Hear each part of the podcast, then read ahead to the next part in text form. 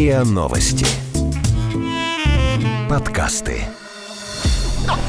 Ясно. Ясно. Ясно?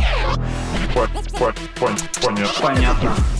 Это подкаст «Ясно-понятно». Здесь мы говорим о том, что нас беспокоит, бесит, интригует, кажется сложным и заставляет сомневаться. И пытаемся понять, что со всем этим делать. Это Лина, Ваня и Ксюша. Всем привет! Привет! Привет. Сегодняшний эпизод хочется начать с истории, как тост.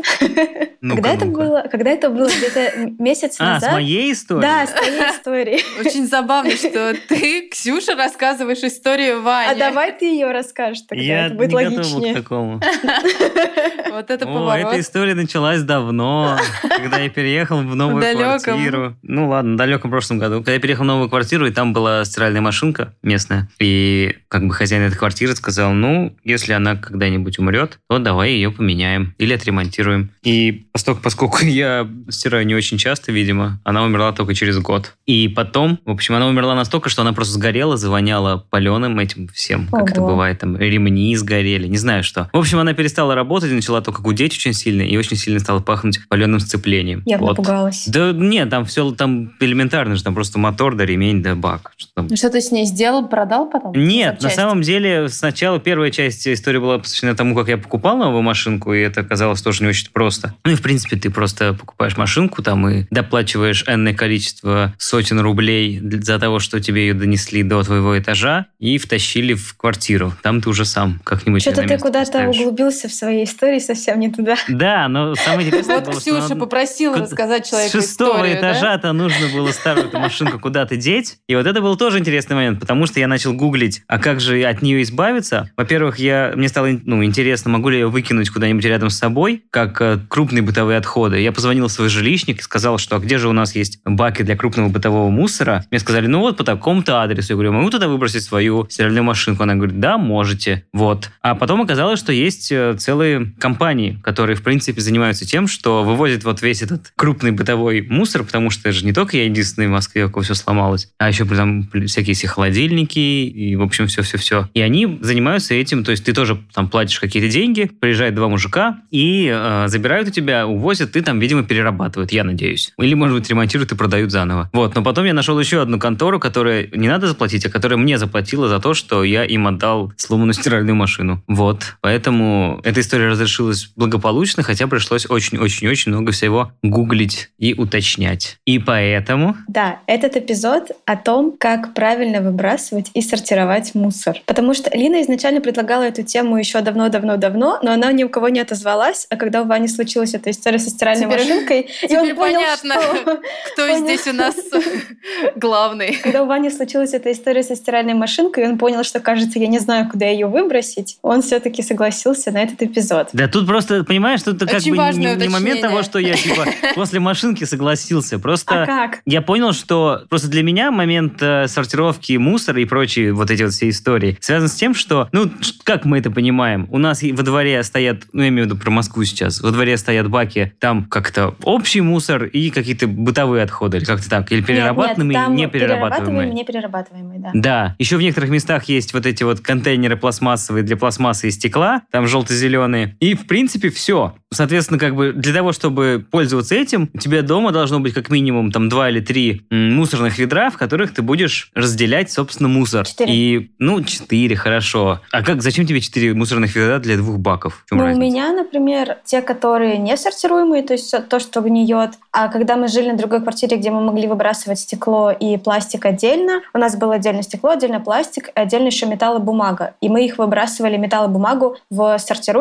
а стекло и пластик выбрасывали отдельно. Так пластик, там тоже все с ним не так просто. Пластик есть разный. Есть Крышечка тот, добра. Тот, который можно перерабатывать и легко сдать в те пункты, которые рядышком, а есть тот пластик, который не сдашь просто так. И сегодня мы в гости позвали руководителя движения «Раздельный сбор» в Московском регионе и сооснователя проекта «Собиратор» эко-волонтера Валерию Коростелеву. Валерия, привет. Привет. Привет. Добрый день. В общем, обсуждаем мы тут, как правильно сортировать мусор и как его выбрасывать. И мы, на самом деле мы решили пригласить тебя, потому что я, скажем так, я судила по своему опыту, и у меня был момент, когда я захотела сортировать мусор, но я не могла просто собраться с силами и просто погуглить и разобраться в том, как это работает, потому что это казалось мне чем-то очень сложным, у чего очень много правил, и что потребует от меня много времени, ну, чтобы просто именно погрузиться в это. И у меня появилась подруга, соседка, которая тоже сортировала мусор уже на этот момент, и она меня научила, как это делать. Я там первые две недели задавала ей много вопросов, но потом разобралась. Вот, и поэтому мы решили пригласить тебя, чтобы задать вот эти базовые вопросы, чтобы если вдруг наши слушатели хотят сортировать мусор, но не знают, с чего начать, вот мы бы, мы бы разобрали по пунктам, как это сделать. В общем, и первый вопрос. Да, это хороший способ.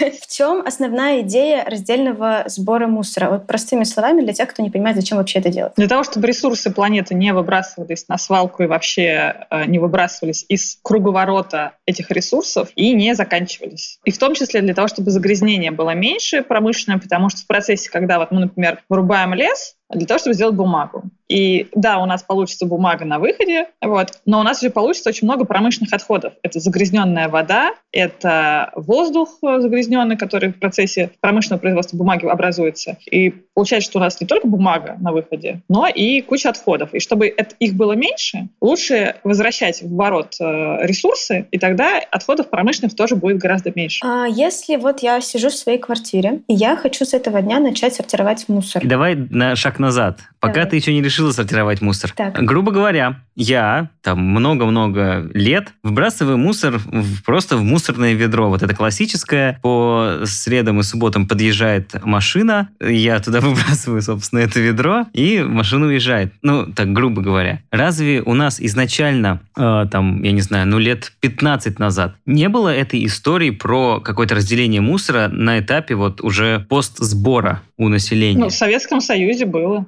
Ну, Когда сейчас сдавали Советский Союз. бутылочки и макулатуру. И металл. Ну, это даже было, ну, вот до 90-х годов, до, ну, скажем так, последний раз я сдавала, наверное, с бабушкой стекло и банки, ну, где-то в 96-97 году, в первом классе. Мне кажется, сдавать стекло в Советском Союзе это носило какую-то совсем другую коннотацию, нет? Ну, это было Почему? экономически Это было норм- заложено это было в, план- нормально. в плановую экономику. Да. Это не то, что было какое-то экологичное сознание, это была плановая экономика, заложенная, а вот эта стоимость бутылки была заранее заложена в эту продукцию, и все возвращались для того, чтобы стране меньше тратить, э, опять же, ресурсов, и расходов было бы просто меньше у бюджета, у государства страны, да, вот, чтобы производить новую бутылку. Короче, это было не про природу. Я просто имею в виду, что вот когда мусор, образно вот весь-весь-весь не сортированный, свозят на какую-то мусороперерабатывающую станцию, не было ли такого, что его сортируют там? Нет. То есть это как бы вообще, ну, практика в России как минимум не работает такая. Смотри, это вот? только сейчас, только сейчас начали последние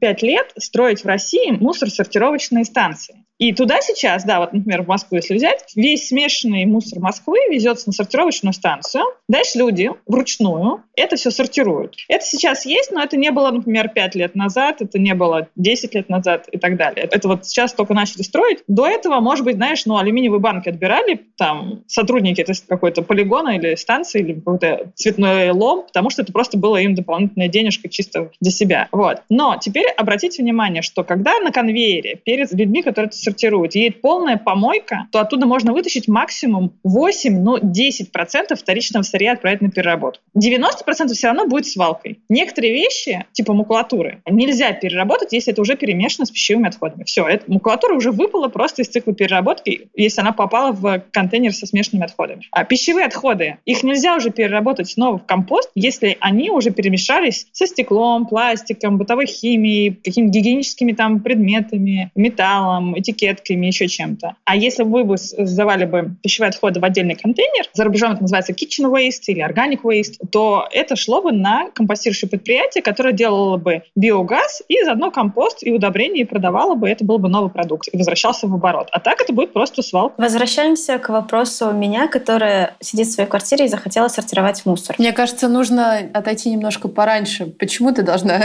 захотеть сортировать мусор? Ты как бы, ты можешь, э, с одной стороны, хотеть, хотеть, а с другой стороны ты можешь думать, ну зачем это все нафиг нужно? Я же, ну, буду относить этот мусор, кидать его, и его увезут, и вообще это меня не касается. И с какой стати я что-то должен делать вообще? То есть человек должен э, изначально как-то быть в этом смысле более образованным и хотеть это сделать, потому что просто так заставить человека сортировать мусор, наверное, сложно. Осознанность Даже если он знает, любимое как это слово. делать. Даже если он знает, как это делать. То есть Да, это, им кстати, должно да. двигать какие-то внутренние мотивы, я не знаю, там вспомнить про кита даже, ну, банально. Рыбки едят микропластик. Ну, то есть это должно входить в его систему ценностей, что он хочет быть и вести экологичный образ жизни. Наверное, примерно так. И Если Ну я да, не права.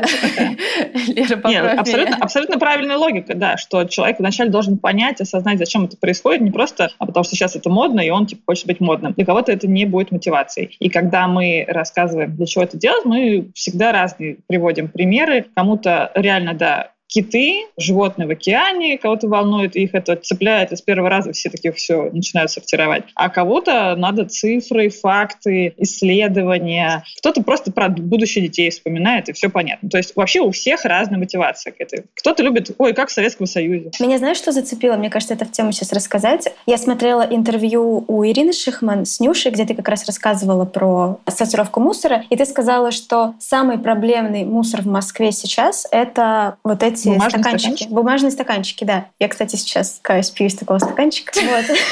В общем, меня так это поразило, что реально это такая проблема, что я раздобыла себе эту кружку, иногда хожу с ней теперь. Она непрозрачная и в ней вино. А после карантина еще и коробки прибавились, в которых приносили доставку. О, да. Да, я как раз люблю мотивацию в основном проводить через различные цифры и объемы, ну, то есть чтобы люди понимали вообще масштаб. То есть вот 1 миллион стаканчиков бумажных в день в Москве используется, это 200 деревьев Я или два, вину, прекрати. и- или два футбольных поля э, дикого леса. Но это только Москва. А есть еще, например, цифры из серии, вот, например, про шопинг я очень люблю, когда многие ходят и просто постоянно покупают шмотки, а потом их нам сдают буквально новые, буквально с бирками, потому что к нам сейчас дают огромное количество одежды, хотя мы не прям специализируемся на ней, но принимаем очень много на благотворительности, на переработку теперь начали. Приблизительно, ну вот у Charity Shop, это фонд, который специализируется на одежде, они в месяц 70 тонн сортируют. Мы чуть поменьше, наверное, раза в три пока что. Но это тоже колоссальные объемы, когда к тебе каждый день приезжают просто газелями шмотки, которые люди просто в хорошем состоянии, просто людям они надоели, они пошли снова их покупать. Так вот, чтобы сделать одну пару джинс, нужно 7 тысяч литров воды. И это только одни джинсы. Это, ну, можно пересчитать на количество ванн. Это если каждый день принимать ванну в течение года. В Москве в день выбрасывается 100 тонн одежды. Интересно, Так какой что- процент из нее можно было бы еще надеть? Приблизительно 60%. Ого. То есть по нашим подсчетам, вот нам сейчас сдают одежду или вот фонду «Второе дыхание», приблизительно 60% точно хорошая, нормальная одежда, которая отправляется дальше на благотворительность или в секонд-хенд. Вот. 30-40 уже, ну, прям ветошь, да, она идет на переработку. У нас есть заводы по переработке одежды, получается, ветоши вот этой в России? Есть, но их очень мало, и они перерабатывают ветошь не в новую одежду, естественно. Такой переработки вообще в мире не существует, когда одежда перерабатывается в одежду. Она перерабатывается в утеплитель, в тряпочки для обтирывания, обтирания, точнее, техники на разных заводах. Это обтирочная ветошь называется. Просто, то есть хлопковые ткани режутся на кусочки такие А4 и просто продаются в автомастерские, на заводы, где нужно вытирать масло, и вот это вот все. То есть просто дополнительно одна жизнь.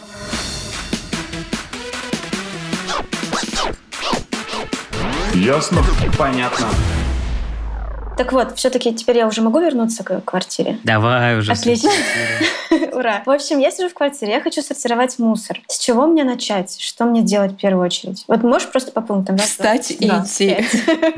До мусорки. Значит, существует четыре шага. Их можно делать в любой последовательности, в зависимости от того, ну, где ты находишься, не знаю, что тебе проще всего, с чего тебе проще начать. Ну, я перечислю их просто под номерами, не обязательно это будет э, такая последовательность. Итак, шаг номер один — это поставить вторую емкость для вторсырья, который принимается во дворе. Если мы говорим про Москву, Московскую область, сейчас синие контейнеры есть в каждом дворе Москвы и в каждом пятом дворе Московской области. И в этот контейнер, то есть любую емкость, это может быть сумка, коробка, ящик, все что угодно, ты складываешь стекло, металл, макулатуру, пластиковые бутылки, канистры, флаконы. А мне кажется, проще сказать, что ты туда не складываешь.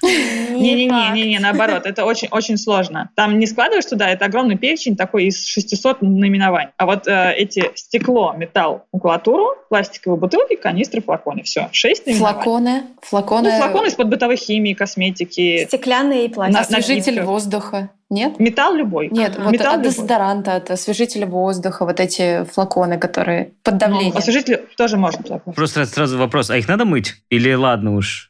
Там, И так сойдет. Да. Следующий подпункт как раз вот для сбора вот этого всего вот в этом второй емкости, что желательно сполоснуть от чего-то жирного или очень сладкого, очень липкого. Опять же, чтобы и дома было это чисто и не пахло, да, вот. И дальше с этим работают люди. Но это для контейнеров во дворе не обязательный, ну, как бы не стопроцентно обязательно правило. Потому что дальше все равно это все в процессе переработки обрабатывается и не обязательно должно быть 100% чистым. Но для того, чтобы это был нормальный труд людей и, например, макулатура, которую туда вы кладете, не испачкалась, например, тушенкой, которая вывалилась из банки, ну, вы не доели тушенку, да, или там жир остался, и вы туда же, ну, просто металл, да, металлическая банка, вот, э, кладете в этот контейнер, она у вас падает ну, просто на стопку классных э, картонных коробочек, которые вы сложили, туда же ну, сдали. Получается, что вы просто макулатуру испортите. Поэтому по возможности вторсырье просто сполоснуть от того, что реально может, ну, как бы испортить э, хотя бы макулатуру. Вот. Но если вы, например, гуляете по улице и выпили питьевой йогурт, просто крышкой закройте сдайте это так. Мгм. Вообще без проблем. То есть как бы сильно заморачиваться здесь не нужно, здесь надо просто понимать какую-то рациональность. То, что вы потратили воду лишнюю, это все окупится тем, что переработается, сохранит очень много ресурсов в процессе переработки. Так что А вот прессовать? эти вот там 100 грамм воды, ничего страшного. А второе правило, это то, что объемное все складывать компактно и прессовать пластиковую бутылку. То есть по возможности алюминиевые банки сжать, пластиковые бутылки и коробки, э, то, что из-под доставки, тоже сделать плоскими, иначе один холодильник уже занимает весь контейнер. То есть, э, если я правильно поняла, то я, у меня теперь два мусорных ведра. В одном вот эти шесть позиций, которые ты перечислила, а в другом все остальное. И я Да. те шесть позиций, они называются вторсырье, я их выбрасываю в синий Да. контейнер, а остальное выбрасываю в черный контейнер. Ну, там Ну да. разные цвета. Да. Главное, не смотреть на да, надпись. да. Москва и область, Москва и область серый, синий контейнер. В других городах, например, если у вас во дворе принимается еще что-то, да, то вы можете в этот синий контейнер класть еще что-то. Или, например, не принимается у вас пока макулатура. Ну, как бы. А пока хочется не сразу вот по этому же моменту спросить, вот когда ты идешь по улице, пьешь йогурт и выбрасываешь его, ну, просто в мусорку. Вот у нас как каких-то общественных мест, там же тоже мусор это ежедневно накапливается, ого-го. Вот с этим идет какая-то работа или у нас пока что только из Несешь до дома. Это, Несёшь. это, дома это и едет помоешь, на да. те же самые сортировочные станции, и вероятность того, что оттуда что-то досортируется, 5-10%. Мгм. Поэтому, если вы можете, ну, там, во-первых, если вы видите специальные сетки в общественных местах, вот есть сетки, колокольчики, например, в Москве желто-зеленые, они находятся в общественных местах, в парках, на выходе из метро. Можете туда опустить стеклянную бутылку или пластиковые вот эти вот э, бутылки. Или просто во двор зайти в синий контейнер забросить. Но в целом с бутылками как раз проблем нет. Их отсортируют, э, если это большие бутылки, их отсортируют э, даже из смешанного мусора. Проблема как раз вот с э, макулатурой и с пленками вот такими, ну, то есть то, что уже чуть сложнее. Теперь следующий шаг. Значит, вот у вас два контейнера. Может быть, другой шаг. Например, начать с э, опасных отходов. Это вообще самое простое, то, что, с чего все любят начинать. И, наверное, скорее всего, вы уже даже начали. Отдельно складывать батарейки, лампочки, может быть, лекарства просроченные, градусники, может быть, вы провода, там, не знаю, наушники какие-то сломанные. Ну, то есть вот такие вот разные виды опасных отходов. Обычно мы на интуитивном уровне понимаем, что это не надо выбрасывать. Ну, каком-то вот таком общекультурном сейчас уже. И складываем какую-то коробочку и думаем, а куда это? Вот. Так что, да, вот маленькая коробочка для этих опасных отходов, и дальше сдавать их в специальные пункты. А по поводу специальных пунктов, проще всего посмотреть у нас на сайте, на сайте движения раздельный сбор Москва, rsbor.msk.ru, или еще можно посмотреть на карте recyclemap.ru, но она не везде, не во всех городах работает. Ну тут же, как бы, мне кажется, самая большая сложность это вот так называемая всеми любимая лень. Да, А, да, да, я тоже когда об этом подумала. Ты понимаешь, что у тебя лампочка перегорает, ну ладно, дай бог, ну раз в месяц, дай бог. Это, соответственно, как бы за три месяца месте накопилось три лампочки. А место переработки лампочек или там, где сдавать их надо, это надо, ну, На так, другой порядочно куда-то. Москвы. Да, и ты такой думаешь, да ж ради трех лампочек поеду. Очень неэкологичные у тебя лампочки, раз они перегорают раз в месяц. Накаливание. Не, ну бывает. И Я делаю дискотеку еще.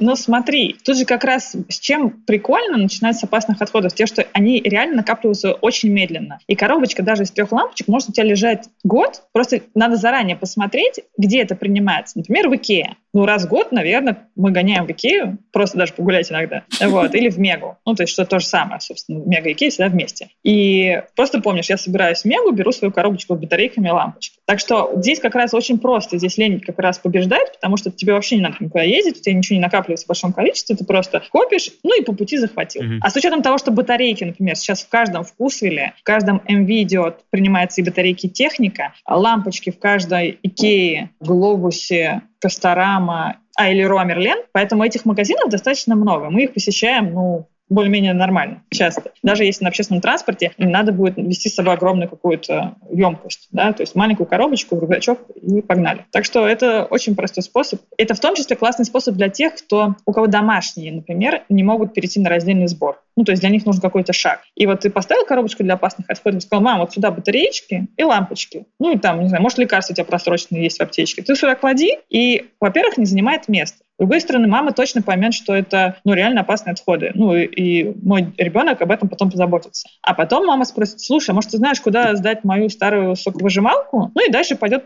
как бы по накатанной. Просто это будет очень простая точка входа, которая никого не напрягает, и она как бы не а, такая, несложная. Значит, первый — это емкость для вторсырья, которая принимается во дворе. Второй пункт — это опасные отходы. Теперь третий пункт — это пищевые отходы. Пищевые отходы — это тоже ресурсы, которые можно перерабатывать в компост или хотя бы в биогаз и техногрунт. Ну, то есть что-то из этого делать, чтобы они на свалку не попадали. Потому что на свалке они 30% занимают место, плохо пахнут, выделяют сероводород и еще образуют метан, что приводит к возгоранию свалок. То есть и никак это не компостируется на свалке. На свалке это консервируется, скажем Да, так. но Я- есть же такой способ, когда ты заселяешь у себя дома червей и отдаешь. Ну да, но Вот сейчас я как раз скажу про как раз, способы. Да, компостная штука. Ты Вермикомпостер. Да, да, да, да, да. Вот вермикомпостер, и ты туда засыпаешь эти бытовые отходы. Но сама мысль о том, что у меня будут жить дома черви, она какая-то прям Она у меня вызывает ровно такие же эмоции, поэтому, собственно, я сейчас расскажу нам более цивилизованные какие-то способы и более, э, Ура. точнее, точнее, менее, менее экзотичные. Вот так. Значит, э, так вот, мы поняли. Хороший способ. И поросенок. Год свиньи же был, да, это же. Те люди, которым подарили поросенка на Новый год, могут использовать его в качестве переработчика. Вот. Рубрика Если- «Дед доест» Да, да, называется. да. Так вот, мы поняли, что пищевые отходы — это 30% нашей мусорки, что они реально плохо влияют на полигон, и ничего хорошего там не происходит. Теперь надо с ним что-то решить. Если вы живете в городе, то можно поставить измельчитель пищевых отходов в раковину на кухне. Называется он Это, еще кстати, гениальное по-другому. решение. Да, да, да, и очень Почему простой оно не гениальный. распространено в России, это непонятно мне. Ну, может быть, потому что они достаточно дорогие, и как бы если у тебя есть выбор между девайсом купить себе посудомойку, печку и еще чего-нибудь вытяжку, то ты купишь это, а не купишь себе диспоузер. Потому А что, сколько он стоит так на скидку? ну, от 9 тысяч рублей. М. Ну, плюс еще, наверное, установка. Установка, если вы заказываете, например, в нашем благотворительном магазине, она бесплатная от прям дистрибьюторов американских диспоузеров, самых, самых крутых. Hello. Да, вот. И диспоузер, он измельчает все пищевые отходы, даже косточки, превращает в такое пюре и вместе с водой сливается в канализацию, куда же сливается то, что из ванны, из унитаза, и попадает на очистные сооружения. В целом, э, повышение количества вот этих пищевых отходов в канализации улучшает систему очистки, потому что сейчас очень много бытовой химии и вот этой всей агрессивных, всей агрессивной химии в сливах, и поэтому это очень сильно усложняет очистку воды. И, например, Нижегородский водоканал подтвердил, что да, ставьте диспоузер, нам только будет лучше, потому что вода будет реально так лучше чиститься. Чистится она как раз за счет активного ила, и который потребляет эти вот органические остатки как еду, да, и заодно чистит все остальное. Так что это очень крутая тема, а, просто, ну, немножко дорогая. Но можно попросить Дед Мороз на Новый год, и будет все хорошо. Погоди, то есть Или э, мужа. я вот, вот Это лучше, чем диспозер- черри. Вот этот Да. диспозер я выбрасываю, типа, кожуру от бананов, косточку от персика, там, не Да. знаю, то, что я не доела макароны, вот это вот все, Да. все оно. Все, что пропало, протухло, скисло, э, не доели, остались очистки. Ксюш, ну лучше помни, всегда помни, что лучше в нас, чем в таз.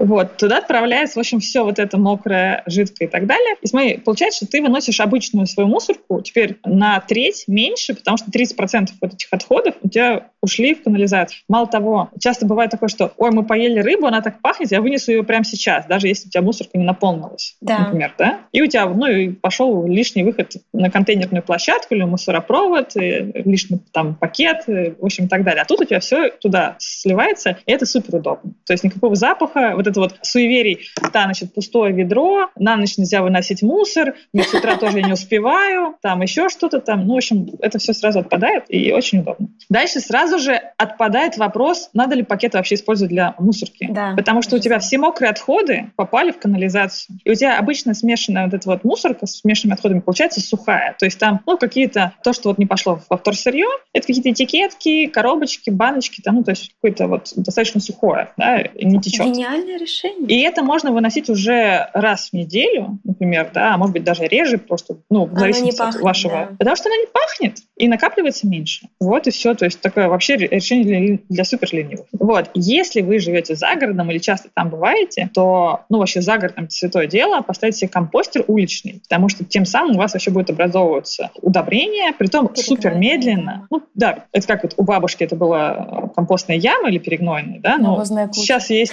У моей нет, есть. чуть-чуть другая история, подождите. Да, навозная это чуть другая, не путайте. Это другие отходы, да. Конечно. Не, не кухонные, не кухонные отходы. И есть специальные ящики, которые уже сейчас продаются во всех Оби или Роа Мерлен, просто компостный ящик. Это проветриваемый пластиковый такой конструктор, который собирается, выглядит как просто тумбочка стоит во дворе, и вы туда все выносите пищевые отходы. И, в общем-то, там процесс идет самостоятельно, очень медленно, долго наполняется, и, в общем-то, не требует никакого ухода. Вот. Ну да, а для людей, которые любят уже экзотику, это замораживать пищевые отходы, возить за город, закапывать в ближайшем лесу, разводить э, червей, разводить э, разных активных микроорганизмов, потому что есть такие еще компостеры с эффективными бактериями, которые тоже делают такой полуфабрикат, такой, и который тоже надо потом отвозить на дачу или куда-то за город. Но это уже для любителей экзотики.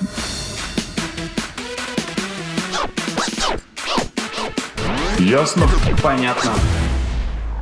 И четвертый пункт. И четвертый пункт, да, это уже разные редко принимаемые фракции, э, виды отходов, которые не принимают во дворе, и то, что не относится к опасным отходам, то, что мы говорили выше, и то, что не относится к пищевым отходам. И образуется тоже всегда по-разному. Это может быть, например, одежда или обувь. Редко образуется. Мы как-то, ну, гардероб два раза в год, наверное, перебираем, осенью и весной. Вот. Дальше. Это может быть какая-то упаковка или какие-то редкости. Ну, то есть это как раз то, что принимает собиратор. Зубные, ка- ой, зубные карточки, зубные щетки, пластиковые карточки, одежда, обувь, техника, пакеты с пленкой, пенопласт, тетрапак, коробочки из-под йогуртов и тортиков. Погоди, кстати, то есть Пластиковые тетрапак нельзя трубочки. выбрасывать вот перерабатываемые отходы? Не во всех районах, да, не во всех районах синие контейнеры можно выбрасывать. Поэтому это надо уточнять у вашей вовзящей компании или у нас на сайте. Потому что тетрапак — это многослойная сложная упаковка, которую не все принимают. Она всем абсолютно нерентабельна, и поэтому есть те, кто принимает, а есть те, кто не принимает. Так что... То есть в этом смысле лучше купить сок в стекле или в пластике, но не в тетрапаке? Да, вообще тетрапак лучше избегать, если вы не летите на Марс, на Луну или не идете в кругосветное путешествие на корабле. То есть или зомби-апокалипсис вот не наступает, тогда можете пользоваться всеми другими видами упаковки, кроме тетрапака. То есть молоко лучше покупать в бутылке. Да, в пластиковой бутылке, в стеклянной бутылке, в чем угодно, главное. Потому что многослойный тетрапак — это 7 слоев, пленка, картон и алюминиевая фольга. Его дальше разволокнить очень сложно, вот, чтобы получить снова материалы. Мало того, используется очень много бумаги и картона. 7 миллиардов упаковочек в год в России используется. То есть вырубается колоссальное количество леса только для того, чтобы сделать эту упаковку, а она, по сути, избыточна. Потому что, ну, хранить молоко год или два года, ну, зачем в этой упаковке? Но есть иллюзия, что если он выглядит как бумага, то он То это экологичнее, чем бутылка. Так же, как стаканчик, кстати, из-под кофе. Вот этот одноразовый. Да, вообще есть иллюзия, что картонная бумага бумажное, это типа все экологично. И вообще деревянное экологичнее. И часто Надо помнить, производители что- пишут на своих упаковках, что это экологичнее. что бумажный пакет на кассе с заботой о природе а, вот, или с заботой о лесе. Вот. И это как раз один из уже распространенных э, гринвошингов, то есть маркетинговых ходов, потому что кажется, что это такое натуральное, но требует ресурсов гораздо больше. Например, на бумажный пакет уходит в 17 раз больше воды, в два раза больше СО2 выделяется в процессе производства и что-то в полтора раза больше электричества, чем на производство пластикового пакета. Поэтому Короче, если вы пришли на кассу, и у вас вообще нет с собой многоразовой сумки, и вам по-любому надо что-то взять, то либо многоразовую сумку купить на кассе, которая тоже сейчас там есть, либо пластиковый пакет и просто сдать на переработку потом его. Слушай, назови какие-нибудь еще тоже такие мифы, вот типа пакетов или стаканчиков. Но это биоразлагаемые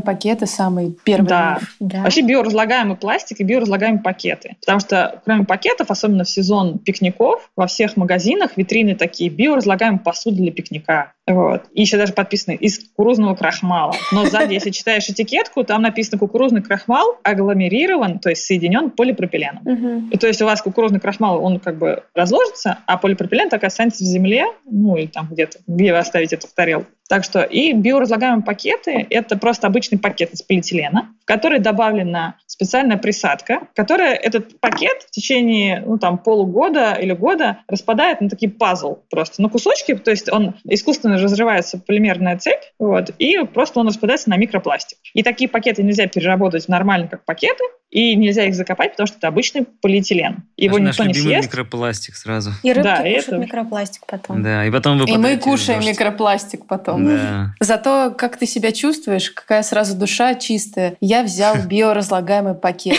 Минус один грех. Я спас кита. Все, сразу я экологичный, такой классный, и все, я попаду в рай. Поэтому, поэтому Лина связала себе авоську.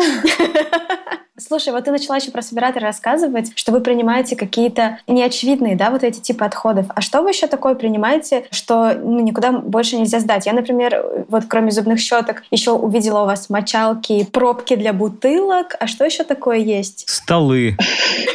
Ну, пластиковые столы есть, смотря какие, туда тоже можем. Есть, например, различные отходы от ремонта, пластиковые различные плинтуса, трубы, вытяжки, какие-то панельки пластиковые. То есть, если кто-то делает ремонт, и обрезки гофр трубы и так далее. CD-диски, потом еще пластиковые трубочки, добрые крышечки, контейнеры из-под линз, например, да. Это Вот так странно, что это все нужно отдельно делить. Ну, то есть я хочу понять, знаешь что? Вот если я сдам это отдельно к вам, или если я это выброшу в общий контейнер сортируемого мусора, в чем разница? Но на сортировке это никто не будет делить. Мгм. То есть там, из еще раз, смотри, просто, да? на сортировочной станции, помнишь, что я перечисляла в шести пунктах? Отделят пластиковые бутылки из-под напитков, канистры, флаконы из-под напитков и бытовой химии. Может быть, еще ящики и кашпо. Ну, то, что вот. И пленку ну, такую садовую, и стрейч-пленку, которую, знаешь, тебе посылки запаковали там. Вот эти там 5-6 видов пластика там отдельно. Может быть, еще пенопласт, потому что визуально пенопласт, ну, все отличают, и на сортировке их тоже могут отделить. Но просто переработчиков найти на них сложно. Если они их не найдут или не захотят заморачиваться, это минусовая экономика, то они не будут это отделять. Все, все остальные пакетики из-под бакалеи, пакетики фасовочные из-под овощей в магазине, коробочки из-под сметанки и тортиков, там никто не будет отделять. Потому что там уже надо смотреть маркировку тебе самой или тому человеку. А там просто идет конвейер, не останавливается нон-стопом. И там не до того, чтобы ты посмотрел маркировку. Тебе нужно просто успеть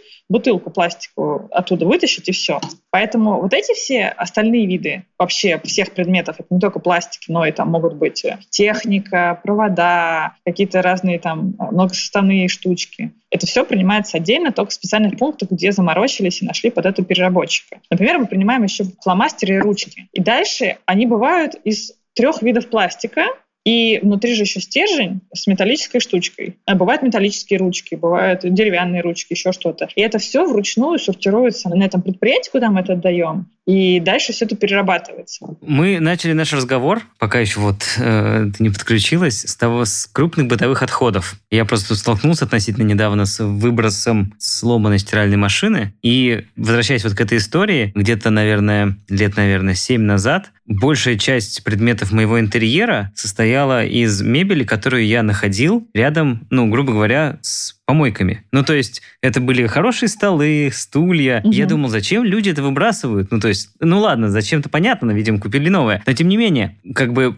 что делать с такими предметами? Вот отдельно там мебель деревянная, там шкаф кто-то вынес, там я его занес, ну, грубо говоря. Но, тем не менее. Ну, и опять Да, же тут с как раз- стиралками, холодильниками. Включается, ну, если что-то уже в плохом состоянии, то есть не рабочее, да, то это понятно, что по возможности сдать на переработку, те же самые стиральные машинки там принимаются на переработку и так далее, могут даже у вас вывести это все. Есть сервисы, которые этим занимаются. Вот. Даже у нас Экомобиль тоже вывозит технику, помимо другого вторсырья вещей. Если мебель или вообще какие-либо предметы вам стали не нужны, но они в хорошем состоянии, то тут включается следующий принцип осознанного потребления, помимо recycle, то есть переработки, это реюз, повторное использование. И поэтому мы здесь говорим, что выставляете на Авито за 0 рублей, вот, или там за шоколадку на Авито, на Юле, на всяких платформах шеринга, то есть очень много есть тематических шеринг-сообществ, где люди делятся книгами, детскими игрушками, потому что дети вырастают очень быстро, вот первые три года, и у них игрушки очень быстро ротируются по возможности их уже, да, там, а, применения. Техника, да, то есть или то, что остается после ремонта. Строй-шеринг. Ну, остался пол мешка цемента. Ну, как-то его выбрасывать, да, и стоит это у тебя под ванной еще пять лет до следующего ремонта. Ну, а зачем, да? Да. Вот. Модно же отдать ребятам, которые только переехали, это бывают молодые семьи, это бывают студенты делают у себя в общагах, да, какие-то ремонты. Ну, или просто,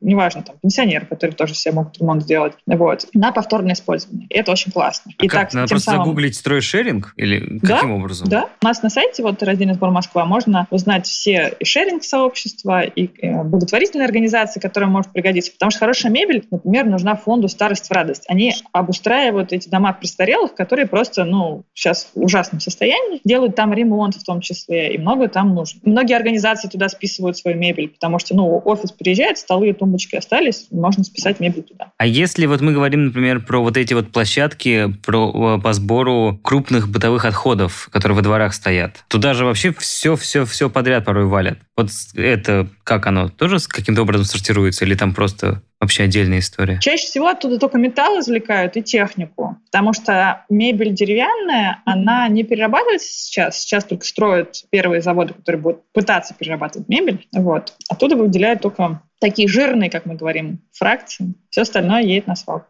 Не знаю, во всем мире это или только в России такая тенденция, что для того, чтобы что-то случилось положительное, нужно это, ну, грубо говоря, заставлять делать. Вот, э, например, для того, чтобы люди во время пандемии носили там маски и перчатки, их, ну, грубо говоря, штрафовали. Типа, мол, носи, иначе, ну, то есть рублем, короче, наказывали. Вот с точки зрения мусора раздельного, вот всех вот этих правил, есть ли какая-то тенденция того, что для того, чтобы у нас вообще, в принципе, в России это случилось, нужно просто сказать, вот ты выбросил неправильно, вот тебе сейчас прилетит штрафик с камеры. Не знаю. Вообще, по статистике, приблизительно 50-60% населения будут готовы разделять и правильно более-менее пользоваться системой, если она будет шаговой доступности, понятная и прозрачная. Ну, то есть будет понятно, что это, куда это дальше идет, и что это будет правильно обслуживаться, дворники этим будут правильно пользоваться, машины будут правильно вывозить, а не все в одну машину. Да? И тогда 60% населения начнут этим пользоваться по умолчанию, просто потому что они понимают, что это полезно.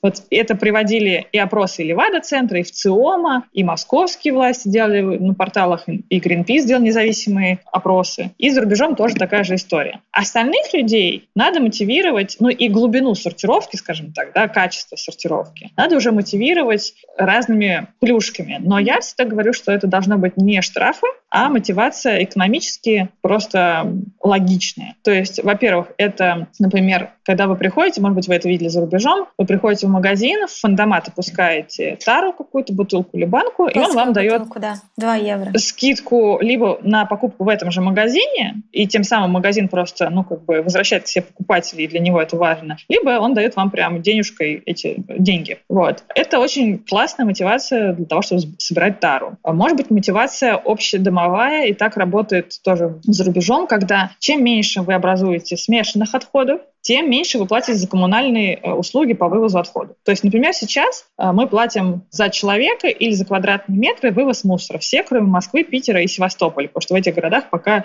мусорная реформа э, будет вводиться постепенно с 2022 года. Вот. И все остальные области, например, да, там приходит счет, и, например, моей маме с папой приходит рублей, ну, что-то там 300, что ли, в месяц может, чуть побольше уже. А так, если бы они все это разделяли, весь дом да, разделял, то понятно, что вывоза смешанных отходов будет меньше, затрат получается меньше. И могли бы делать э, скидку всему дому за это.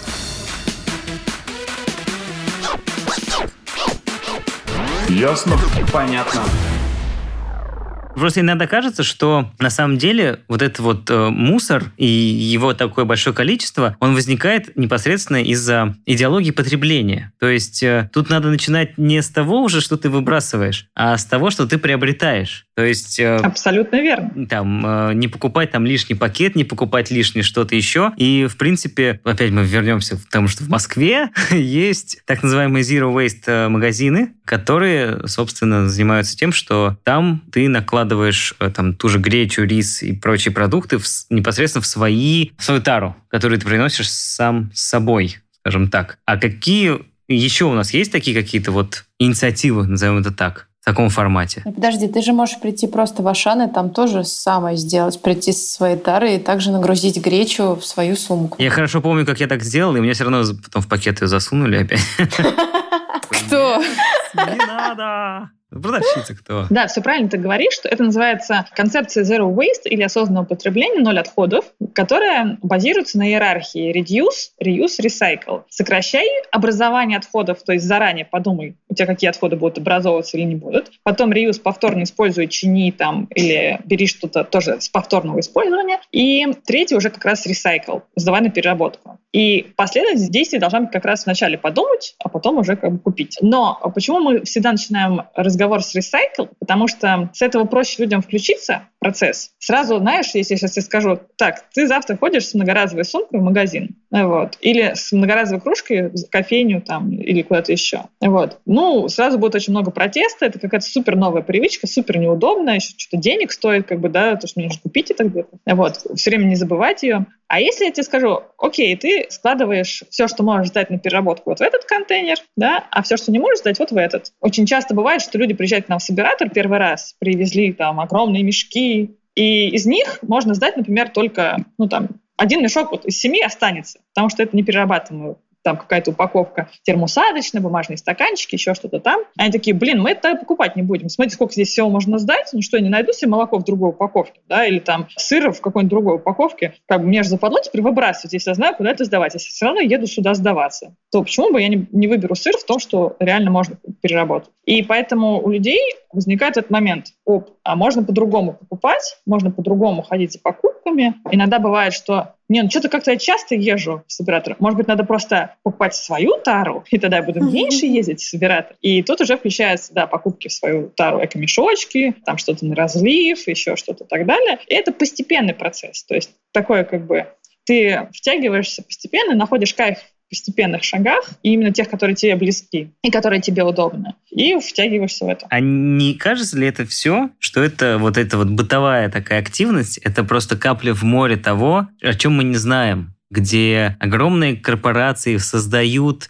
и там просто отходы в таком количестве, что там не целой Москве и Питеру вместе взятым не снилось. А мы просто такие, да, это наша такая инициатива. Нет ли такого? Ну, смотри, во-первых, конечно, да. По сравнению с промышленными отходами, коммунальных отходов в России в сто раз меньше, чем промышленных. Но вернемся к самой первой фразе, которую сказала, что когда мы что-то сдаем на переработку, мы возвращаем ресурс и меньше образуется промышленных отходов, потому что меньше нужно обрабатывать сырье. Дальше следующий момент это то, что добавляет наше движение раздельный сбор в эту концепцию Zero Waste, reaction, то есть создавайте общественный спрос на экологичные товары и услуги. Например, если ваш любимый сок продается только в тетрапаке, пишите им каждый день, что, ребят, ваш тетрапак можно сдать в трех городах России. 7 миллиардов упаковочек выбрасывается в год в России и не перерабатывается. Ну, come on, как бы тенденции, да? И если вы будете об этом писать еще в сторис, делать там, ну, как бы в соцсетях тоже такую публичную просветительскую движуху и рассказывать своим друзьям, что, ребят, это не перерабатывается или плохо перерабатывается, покупайте в другой упаковке и отмечать еще э, этот бренд, то постепенно они начинают меняться. И сейчас это видно по брендам мировым, да, и даже локальным, любым, что они ищут свои выходы, понять, что очень медленно. Но у нас общество огромное и сильно сложно устроено, да, вся эта экономика, чтобы они могли раз и поменять сразу все. Но в целом тенденция есть. И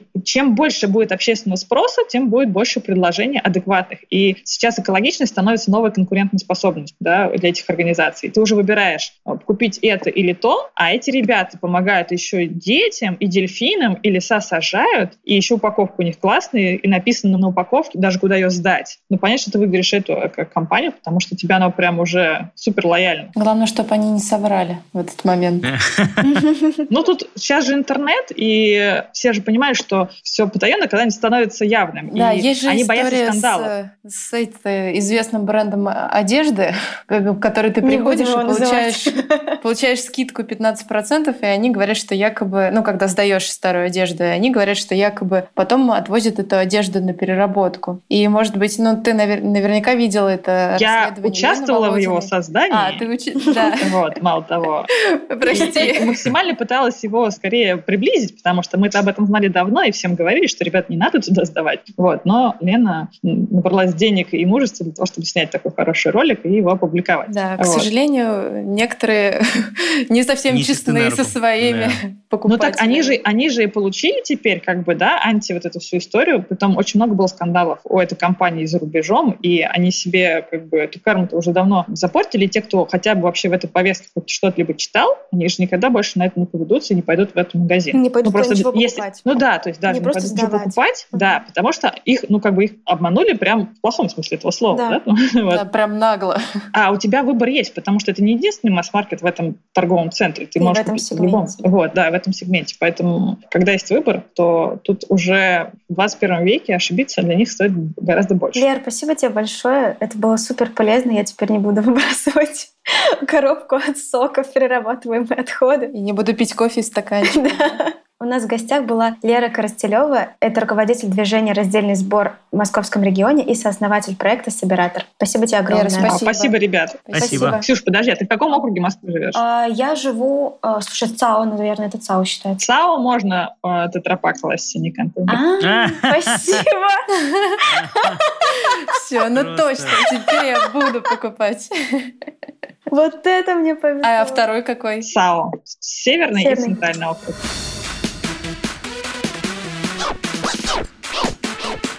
Ясно? Понятно. Ну все, сейчас пойду в магазин и все куплю в тетрапаке. Да, Ксюш?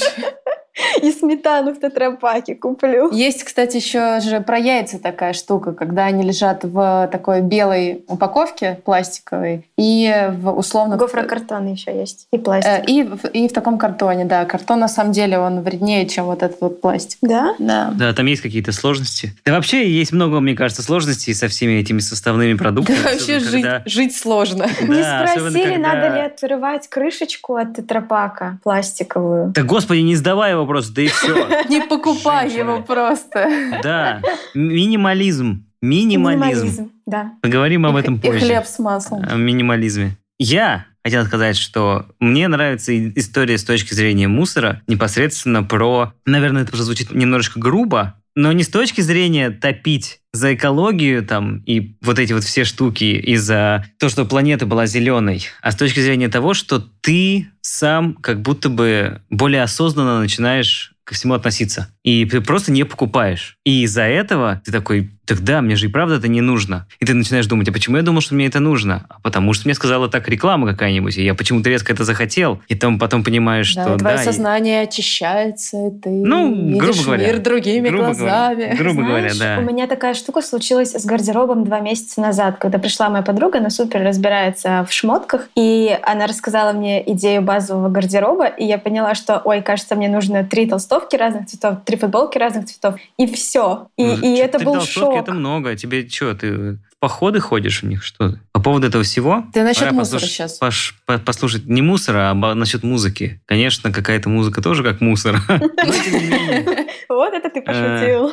Да. А, Но, тем не менее, сегодня мы будем слушать девочку, диджея, не знаю, композитора, которая родилась в прекрасном городе Находка. И, правда, выросла в Краснодаре, но почему-то многие музыканты, они всегда датируются или там называют, откуда они, непосредственно как бы там, где они родились, а не там, где они выросли, долго живут. Вот. Но, тем не менее, девочка из Находки, зовут ее Мирабелла Кальянова. И я помню, что А мы уже еще ее в универс- слушали, да, ведь нет? Да, мы ее слушали, но мы слушали ее другой проект, который чуть более популярен нынче. И, собственно, с этим проектом она подписала контракт с лейблом. Проект называется Shadow Walks. Вот, но у нее есть первый проект, с которого все началось, и из-за которого я ее узнал, и вообще народ ее узнал, и мир ее узнал. Он называется Ишоум, и такой уже довольно старый, назовем это так, проект, и, собственно, и трек тоже не новый. Вот, но тем не менее, у нее тут говорят на подходе второй альбом, там впервые за много-много лет, а непосредственно именно в качестве и шоу. Вот, а еще, если зайти к ней ВКонтакте на страницу, она делает еще очень классные миксы музыкальные, такие эмбиентные. И у нее в мае вышел очень классный микс из саундтреков а, компьютерных игр, в которые она играла а, там в нулевых типа там Герои 3, какой-нибудь Silent Hill 2. И она вот это все совместила, и получился очень, очень классный микс, короче, да. Вот, но трек, конечно, будет другой, хороший. А это был подкаст «Ясно-понятно» и его ведущие Лина, Ваня и Ксюша. Всем пока. Пока. О, я забыл пошутить, что надо обязательно теперь всем, как в Советском Союзе, сдавать стеклотару, макулатуру, металлолом, И цвет мед. покупать туалетную бумагу за 3,50 серую. Вот теперь точно пока. Да. Да, давайте сортировать мусор. Всем пока.